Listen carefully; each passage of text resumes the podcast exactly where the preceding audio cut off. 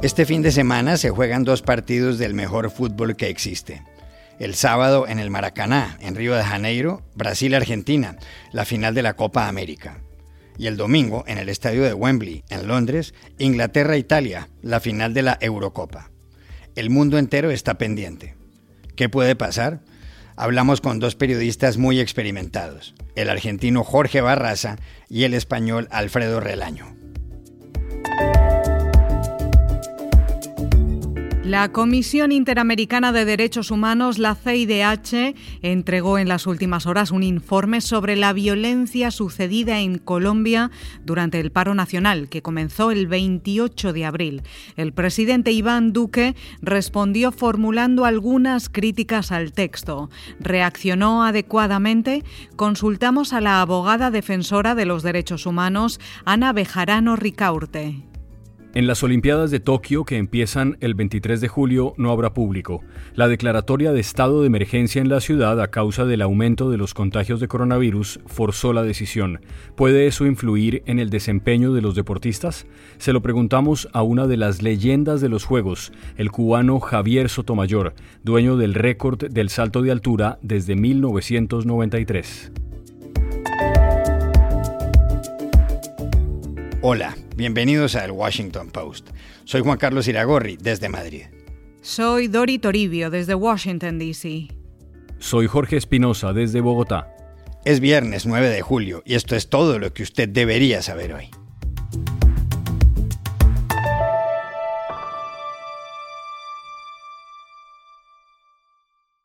Lo mejor del fútbol de selecciones nacionales se verá este fin de semana en América y Europa y se verá en dos estadios de leyenda, el Maracaná en Río de Janeiro y el de Wembley en Londres.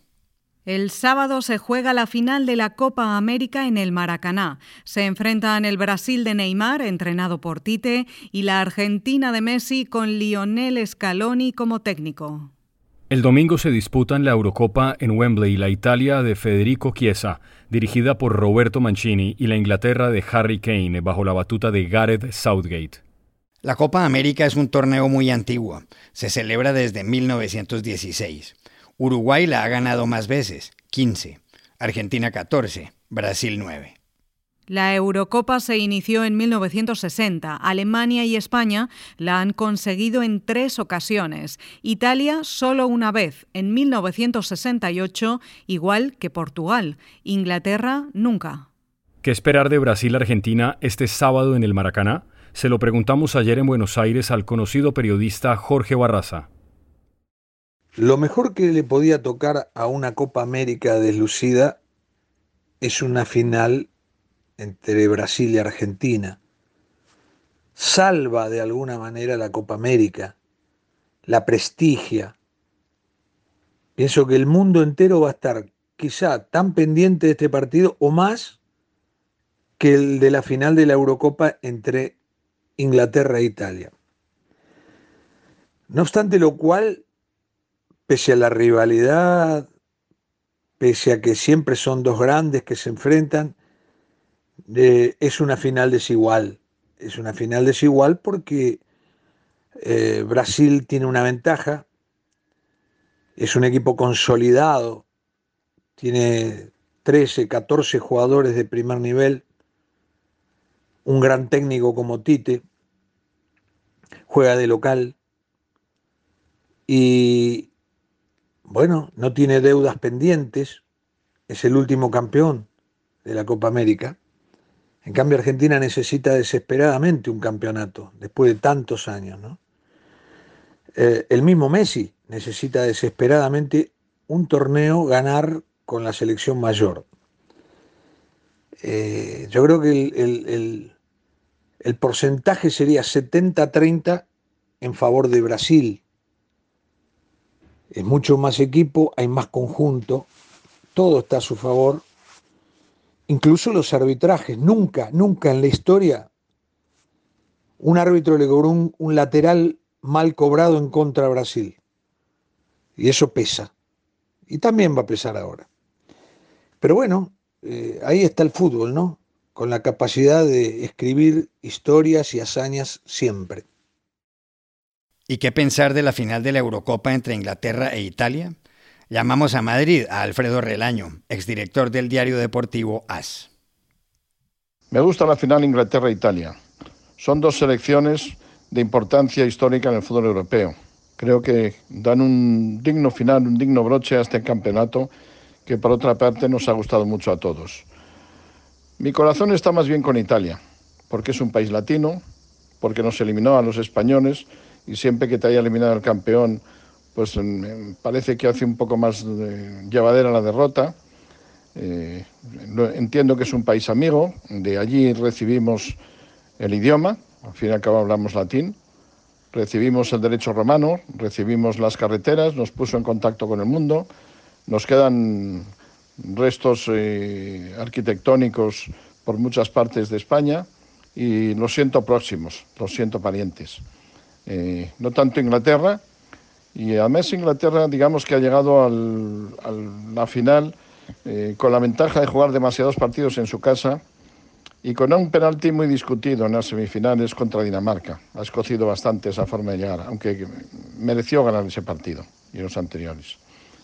Este ha sido un campeonato en el que ha destacado sobre todo el juego colectivo, en, las selecciones en las que hay, los jugadores se han puesto todos en disposición unos de otros, eh, no, no han llegado hasta arriba las selecciones con grandes figuras.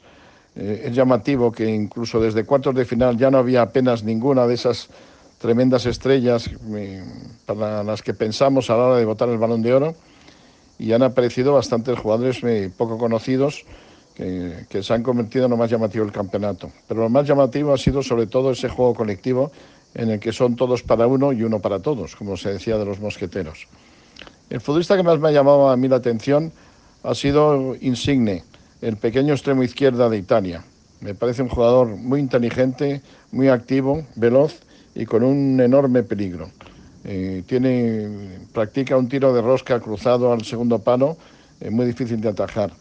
Es un jugador de muy corta estatura, cosa que también llama la atención, 1,64, el jugador desde luego más bajo que hay de importancia en el fútbol europeo. Con todo eso, espero que gane Italia, pero sobre todo lo que espero es que sea una gran final.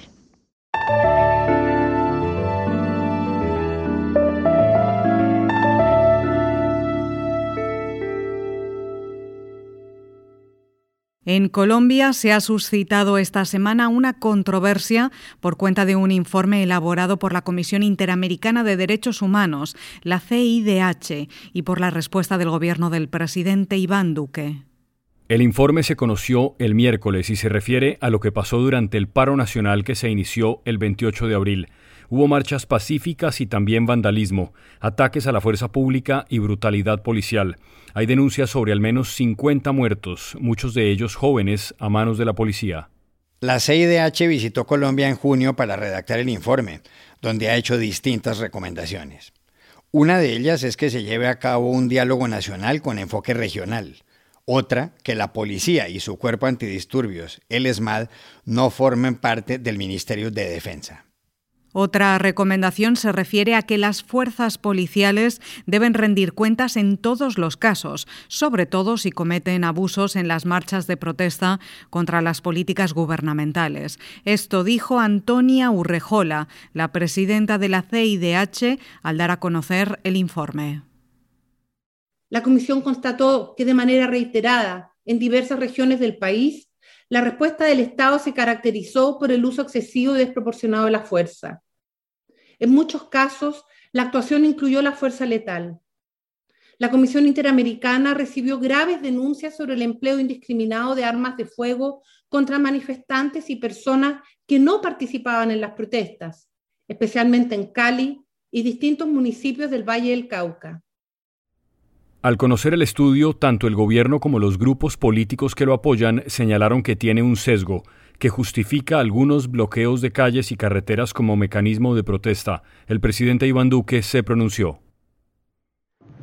Nadie puede recomendarle a un país ser tolerante con actos de criminalidad. La Comisión Interamericana de Derechos Humanos, la CIDH, fue creada en 1959 es un órgano autónomo de la Organización de Estados Americanos, la OEA, y tiene sede en Washington.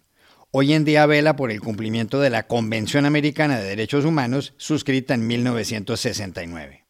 Ni Estados Unidos ni Canadá se han adherido a la Convención Americana de Derechos Humanos. Venezuela sí, pero no reconoce a la CIDH ni la jurisdicción de la Corte Interamericana de Derechos Humanos que funciona en San José de Costa Rica. Con respecto al informe de la CIDH sobre lo ocurrido en Colombia, ¿acertó con su reacción el gobierno de Duque? Se lo preguntamos ayer en Bogotá a Ana Bejarano Ricaurte, abogada de la Universidad de los Andes y codirectora de El 20, una ONG de derechos humanos dedicada a la defensa jurídica de la libertad de expresión. Frente a las reacciones del gobierno de Iván Duque y ese sector político que está ahorita ejerciendo el poder en Colombia, frente a las recomendaciones que hizo la Comisión Interamericana de Derechos Humanos en cuanto a cómo se ha manejado el paro nacional en Colombia desde el 28 de abril, yo creo que uno podría decir tres cosas. La primera de ellas es que sí se percibe por lo menos una estrategia implícita de tratar de descontextualizar lo que el informe dice.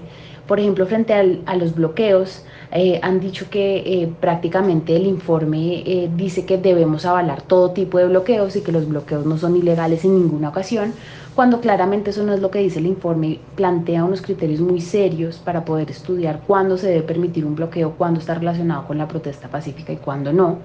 Y lo mismo han tratado de hacer con las recomendaciones, planteando que son solo recomendaciones y que no hay ninguna consecuencia de no cumplirlas, cuando claramente esta es una advertencia del sistema interamericano de derechos humanos de que en Colombia están pasando cosas que pueden llamar poderosamente la atención allá, que podemos estar incumpliendo obligaciones internacionales y que eso puede llevar a sanciones y procesos ante la Corte Interamericana de Derechos Humanos. Entonces, pues no es del todo cierto y, ese, y esa primera estrategia yo creo que ha generado un ambiente muy confuso en la opinión pública que me lleva a lo segundo y es pues que salieron con un error yo creo de cálculo político tratando de no establecer canales de diálogo, planteando un poco que no están dispuestos a escuchar las recomendaciones de la comisión, la manera en que se hizo el informe, que es documentado, que es serio. Eh, y, eso yo creo que es un error de cálculo porque sí podrían por lo menos abrir una puerta de diálogo. Y finalmente, pues yo, yo, yo, lo que creo es que no es sorprendente porque esta es la actitud del gobierno de Iván Duque ante la crítica em, y, y realmente quedan muy pocos espacios de diálogo, de construcción colectiva cuando el Ejecutivo se ejerce de esa manera.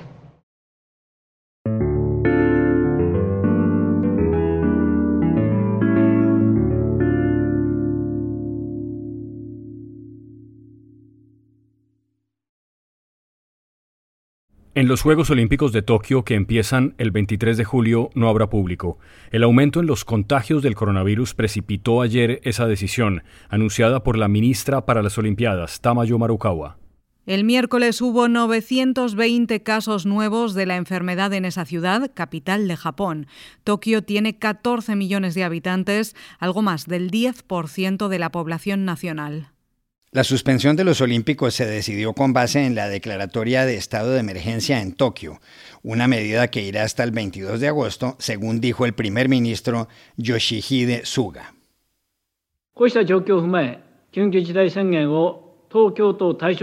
発出し、また沖縄県については延長することとし、期間を8月22日までとすること。Los Olímpicos, que en esta edición llegaron a la número 32, no pudieron celebrarse el año pasado como consecuencia de la pandemia. Una vez aplazados, se pensó en permitir el 50% del público. Ahora todo cambió. Una de las preguntas que mucha gente se hace es si la no presencia de público en las graderías puede afectar el buen desempeño de los deportistas que participan. Para saberlo, llamamos a uno de los más importantes atletas de la historia, el cubano Javier Sotomayor, que desde 1993 tiene el título olímpico de salto de altura, 2 metros 45 centímetros. Creo que el ir a una competencia y más del nivel o la envergadura de unos Juegos Olímpicos sin público, creo que va a influir en la mayoría de los atletas eh, negativamente. No digo con esto de que grandes resultados que se esperan de ellos no se puedan cumplir, pero aquellos que lo logren creo que no lo van a disfrutar al 100%. El tener el respaldo del público, de seguidores, de admiradores, cercanos a, un competidor, eh, siempre es un motivo de inspiración y, valga la redundancia, de motivación a hacerlo siempre mejor.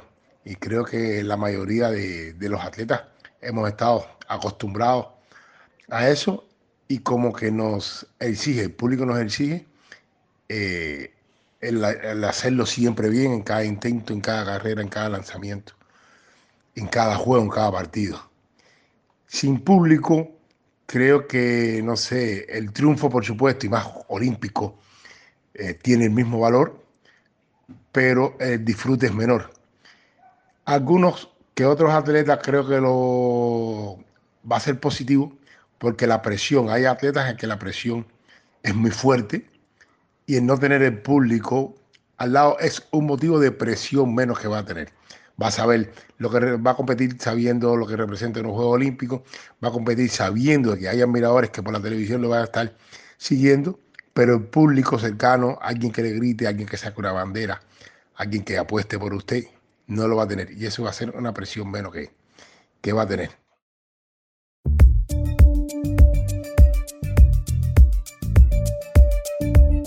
Y estas son otras cosas que usted también debería saber hoy. Las autoridades de Haití dicen que detrás del asesinato del presidente Jovenel Moïse la madrugada del miércoles hay 28 personas. De ellas, 26 son de nacionalidad colombiana. Los dos restantes tienen pasaporte estadounidense. La información la dio ayer el director de la policía haitiana, Leon Charles, citado por la agencia France Press. Según Charles, varios presuntos asesinos han sido detenidos, pero ocho han huido. Todos ellos son colombianos. El presidente de Estados Unidos, Joe Biden, anunció ayer que la misión en Afganistán concluirá el 31 de agosto. Casi 20 años después de los atentados del 11 de septiembre, quiere poner fin a la guerra más larga de la historia estadounidense. Biden también aseguró que Washington ha cumplido su objetivo, capturar a los responsables del ataque y reducir la amenaza terrorista. No fuimos a Afganistán para construir una nación, es el derecho la responsabilidad del pueblo afgano decidir su futuro y cómo quieren gobernar su país, dijo. We achieved those objectives. That's why we went. We did not go to Afghanistan to nation build. And it's the right and the responsibility of the Afghan people alone to decide their future and how they want to run their country. Biden justificó así su decisión de concluir las operaciones militares este mismo año, pese al avance de los talibanes en varias regiones del país. Un estudio publicado en el New England Journal of Medicine en Estados Unidos dice que la efectividad de la vacuna china de Sinovac es del 86,3% frente al riesgo de muerte si se han aplicado las dos dosis, la segunda después de 14 días. El estudio incluyó a más de 10 millones de personas en Chile. Por otra parte, la Pfizer pedirá la autorización de los reguladores estadounidenses para aplicar una tercera dosis de refuerzo. Esta inyección, que debe aplicarse de 6 a 12 meses después de la segunda, produjo cuerpos que eran de 5 a 10 veces más altos contra la cepa original del virus. Y aquí termina el episodio de hoy de El Washington Post, El Guapo. En la producción estuvo John F. Burnett. Por favor, cuídense mucho. Y pueden suscribirse a nuestro podcast en nuestro sitio web, elwashingtonpost.com, seguirnos en nuestra cuenta de Twitter, arroba el post, y también nos encontrarán en Facebook buscando el Post Podcast. Chao, hasta la próxima.